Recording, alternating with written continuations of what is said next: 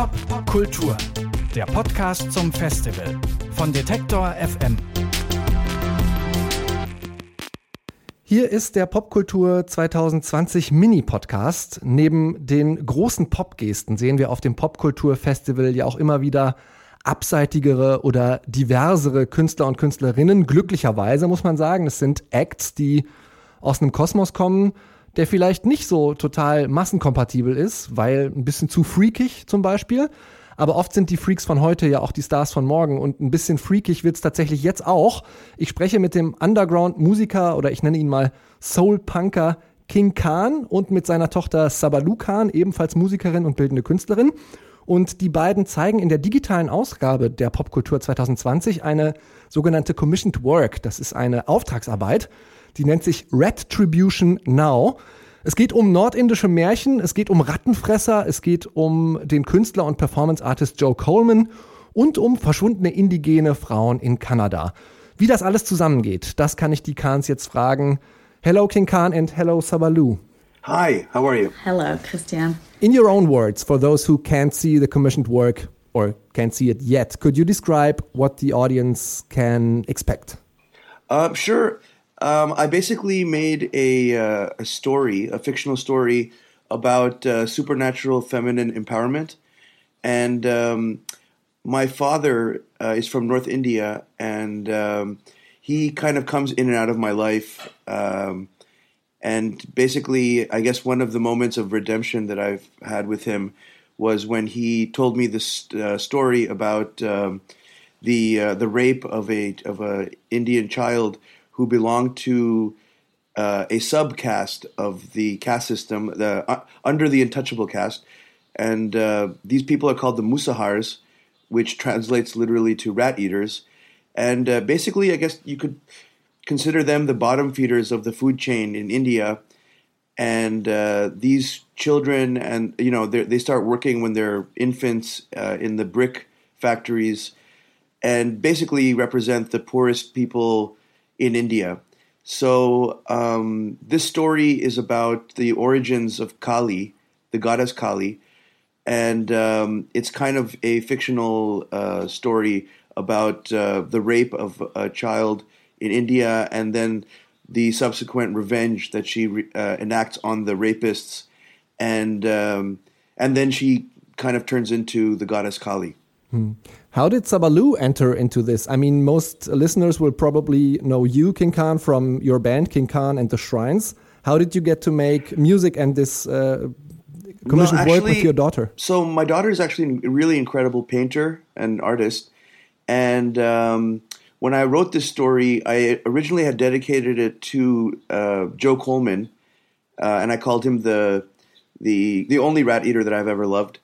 And so um, Joe was the narrator of the story, and um, I thought that it would be an amazing idea to show uh, you know, incredible talent in in art, uh, and I, I, wanted her to interpret the story in her own uh, visual uh, format. So um, we, uh, yeah, we basically um, we both kind of shared the role of being producer and director for this piece, and um, I thought it was very important to show this story in a very sensitive light, obviously because of the very uh, hardcore subject matter.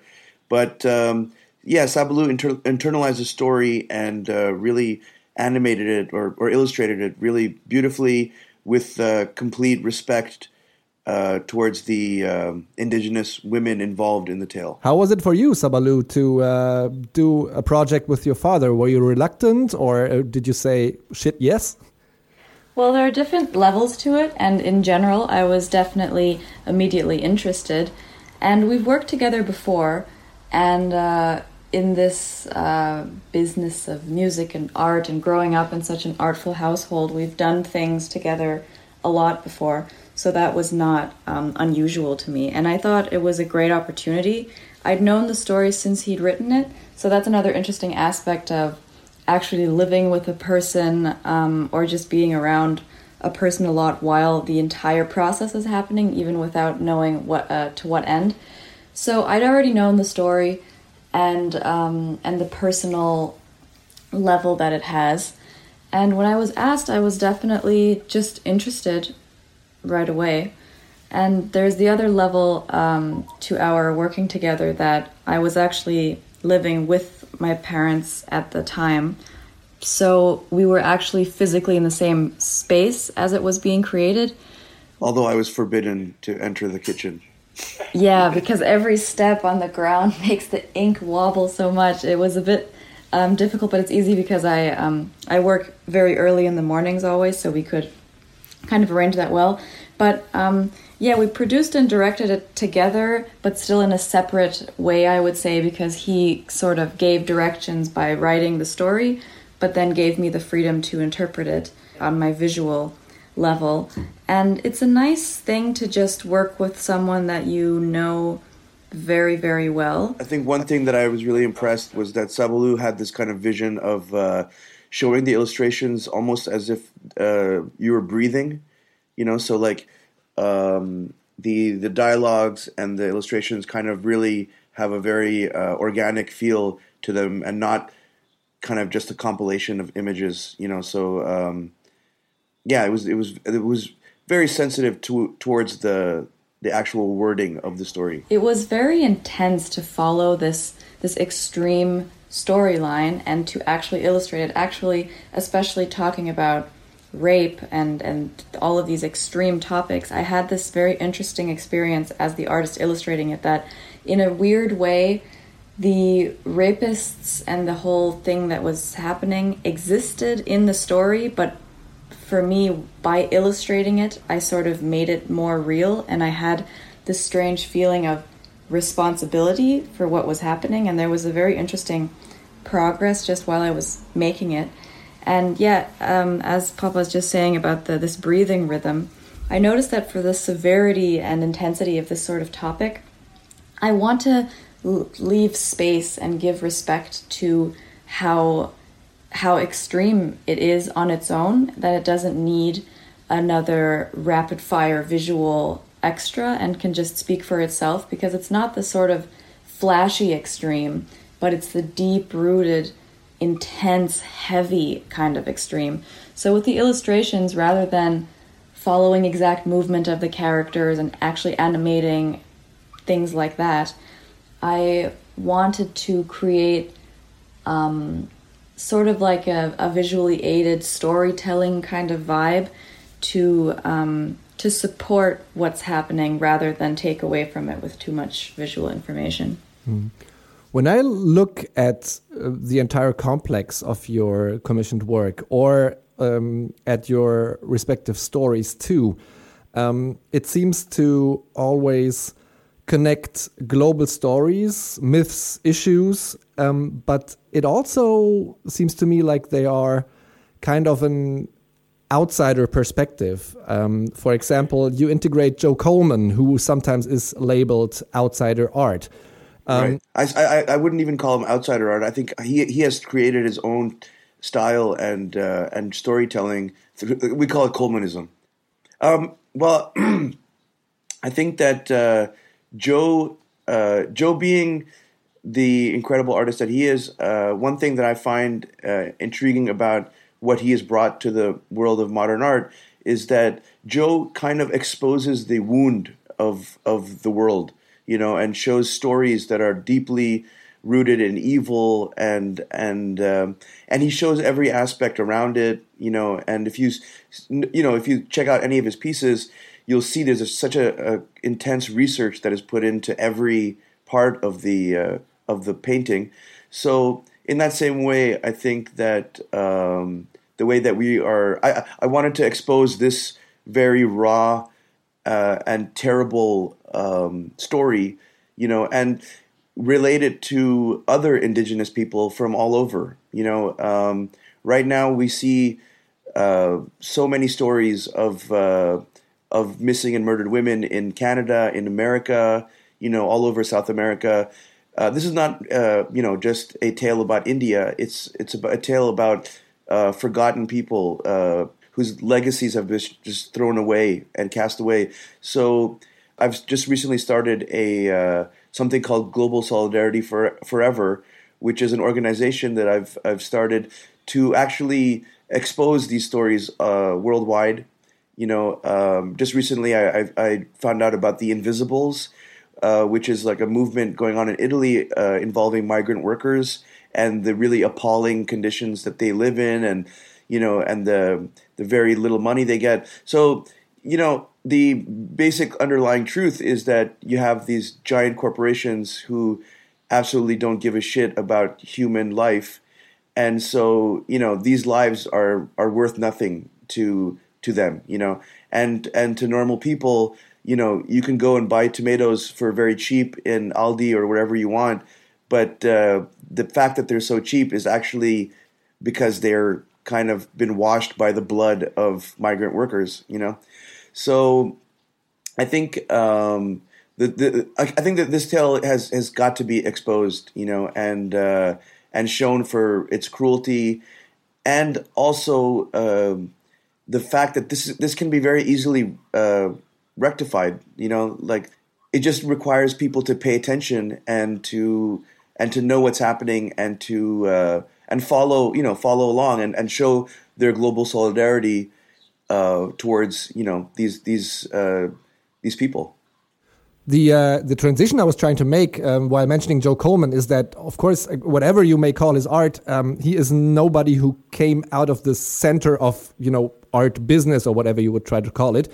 Um, and then you also touch on all these topics of people who are kind of outside our Western or or the centralized uh, societies. Um, well, to be honest, I mean, I've been an outsider all my life. That was the know. question I was going to ask. Do you yeah. consider yourself an outsider? Yeah, of course. I mean, I you know, I was one of the only Indian people uh, in in my high school. You know, uh, when we used to play hockey outside, you know, in the cold. Uh, I would be on the team with the Chinese guy who lived on my street, and we would be, you know, uh, playing against all the French kids. So uh, right from the get go, I was uh, an outsider, you know, and um, in high school also, you know, I think that I gravitated towards uh, the the art, for example, of the beatniks, you know, who uh, related towards or related to uh, jazz music, you know, which was an outsider art at, when it when it was created also. So um, I think when you discover these kind of art forms that are foreign you know, and that represent a very small uh, minority of people, you know, and you and you find um, you find this resonates with you. So basically, my whole life I've spent uh, being on the outside looking in, and you know, when I moved to um, Germany 20 years ago, I I was actually really excited by the fact that uh, outsider rock and roll uh, is really worshipped in Germany. You know. Um, bands like Dead Moon, for example, uh, who are actually on the on the soundtrack as well. You know, Dead Moon was was an entity that people in America and Canada had no idea was so powerful. You know, it was only when I came to Europe and like my wife told me about Dead Moon, and and then I finally got to meet uh, Fred Cole and Toody, you know, and Loomis, their drummer, and play concerts with them. I was just amazed at like the amount of people um, that that these people it's, it's, it's a mass following, you know, but uh, it's po- little little pockets of people all over the world. Yeah, Sabalu, how was how was it with you? I mean, you yeah. grew up in uh, Neukölln then, because uh, King already mentioned that you moved to Germany 20 years ago. How do you consider yourself an outsider? I was just going to say it's interesting to me to hear my father's experience like this, although of course I'm already aware of his general experience and opinions about it. Because for me, rather than feeling like an outsider, any situation that um, I encounter makes me feel like I'm just in all of these different levels of bubbles. But um, rather than being in a situation, taking the example of school in Neukölln, for example, um, I rather than feeling like I am an outsider looking in, it felt like, oh, I'm in a situation where I'm just in my own little bubble, but I'm not feeling actively excluded by the other group. I'm just feeling the the levels of differences that's that make for a separation. But um, I actually kind of have always felt like I'm just in varying amounts of bubbles that have different um, amounts of people in them and and places. And throughout all of my life, there have been all these different bubbles. Just to to make it much more broad, of course. For one, there's um, there's the difference that I grew up in a city and I grew up with uh, with two cultures as as my background rather than um, like my father in an immigrant family in a country foreign to them. And of course, that changes and a different time, a bigger city, not the suburbs. Of course, all of these things change the circumstances a lot um, and change my my opinions and takes on it. But I've always kind of enjoyed the just the differences between people and rather than feeling like an excluded outsider, I would just relish the information I'm getting about some kind of group that even if I'm not a part of it, to some extent I'm exposed to it and I can kind of just learn from it by observing as long as I'm not coming to actual personal harm, which in my introverted nature I generally haven't. Um, I think one th- one important aspect of the whole situation, uh, the story, also is that um, as a teenager, when I discovered punk rock music, you know, uh, which was an outsider art, um, I remember that our following uh, for my band, the Space Shits, you know, we had this this every juvenile delinquent of the city of Montreal was at our concerts, bringing firecrackers, bringing bags of raw meat to throw at the audience or to throw at people.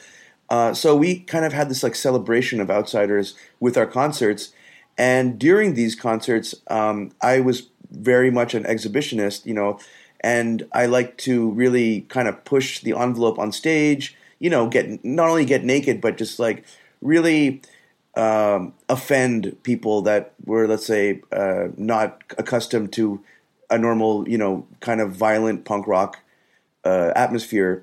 And one of the things that made me feel safe on stage was actually uh, two of my best friends were Mohawk Indian.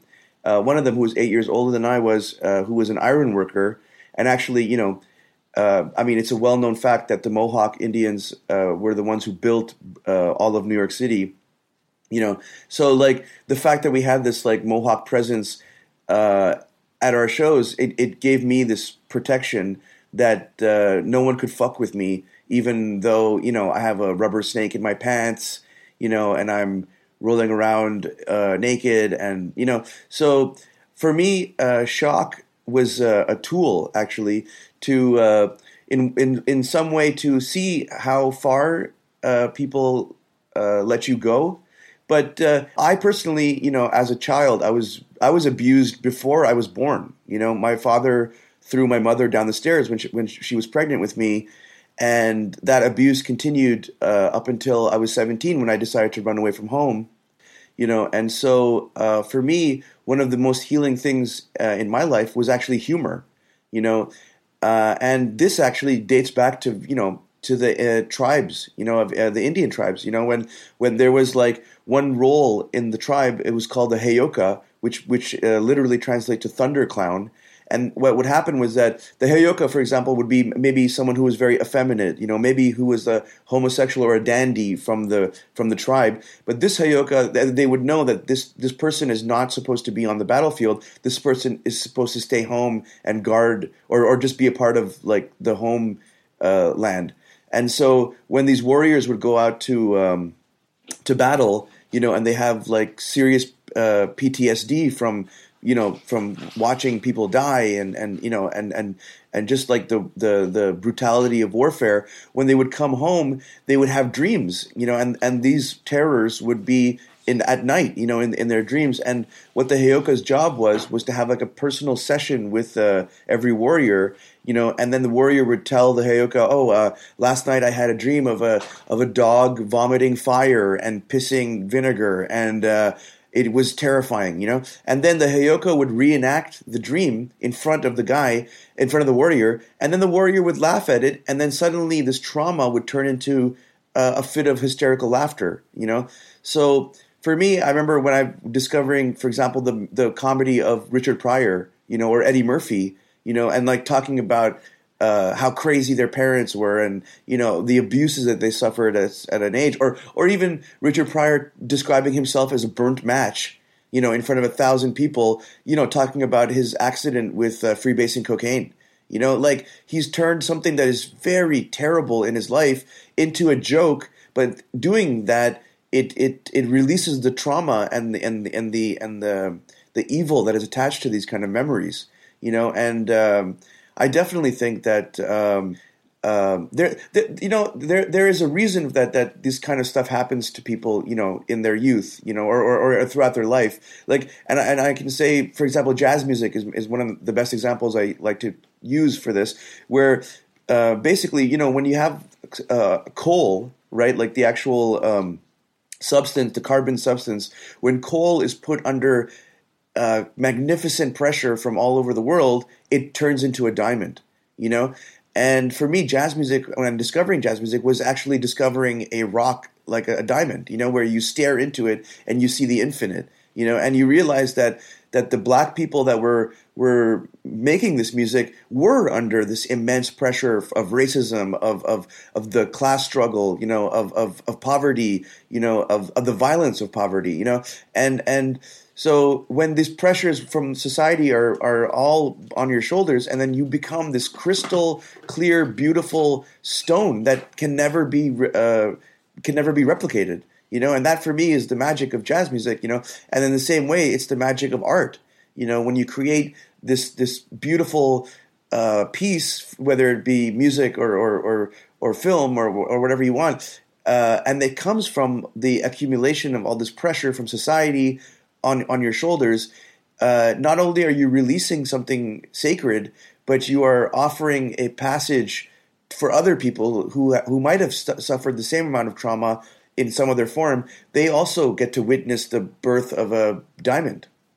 Because you mentioned your um, stage performances a couple of times now. Yeah. Um, I've rarely seen uh, musicians who to me looked more comfortable on stage than you. Um, how did it feel having to adapt to a digital environment for your uh, commissioned work for the show?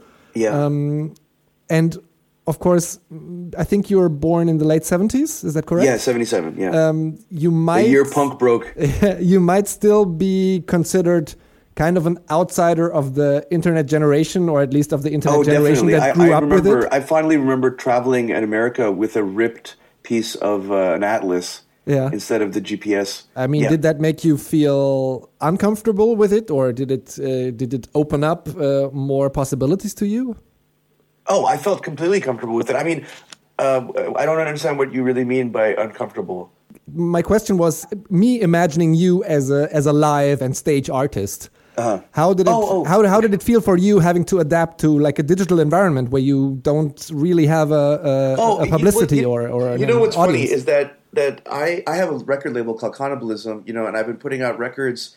Basically, my first record that I put out was the William S. Burroughs uh, spoken word uh, record that I that I produced with Hal Willner, and so my philosophy as a let's say an, uh, um, an owner of a record label is completely the opposite of all other record labels. You know, like I don't if I if I like the way something is, I'll just put it out. You know, and I don't I don't wait for journalists to uh, to you know. Uh, have time for me to do an interview. Could I jut just, in like- here for one second, just because of the the question you just asked? I think that this digital level that you're talking about um, didn't really very much fall into my father's jurisdiction because that was just the part of the project that I was taking care of, and that I was very comfortable with.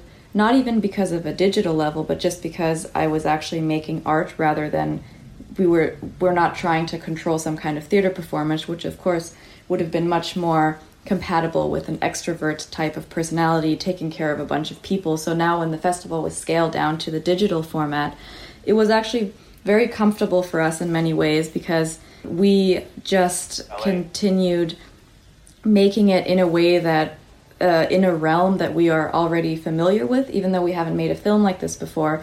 As I mentioned before, for me, just as an introvert who works well on her own, it was very comfortable to just create something um, which is later to be digitalized, but just to make something alone like that. And for my father, I guess there just wasn't um, much of a difference because the theater thing hadn't been planned yet, so it just didn't happen. And he um, was sort of done with the project after he finished up all the audio stuff, and I was just taking care of the visual. So I don't think that there was any pressure or shock or disappointment at all. Das war der Underground-Musiker King Khan und seine Tochter Sabalu. Zusammen zeigen sie Retribution Now. Das ist eine Auftragsarbeit für das Popkulturfestival 2020. Findet ihr auf pop-kultur.berlin. Thank you, King Khan, and thank you, Sabalu Khan, for the conversation. My pleasure. It was it was wonderful, and I look forward to uh, meeting you and hearing what you think about the uh, the retribution will be swift. Thank you. I, I enjoy this very much too. Dieses Gespräch und die anderen aus unserem Popkultur-Mini-Podcast gibt es überall, wo es Podcasts gibt. Popkultur, der Podcast zum Festival von Detektor FM.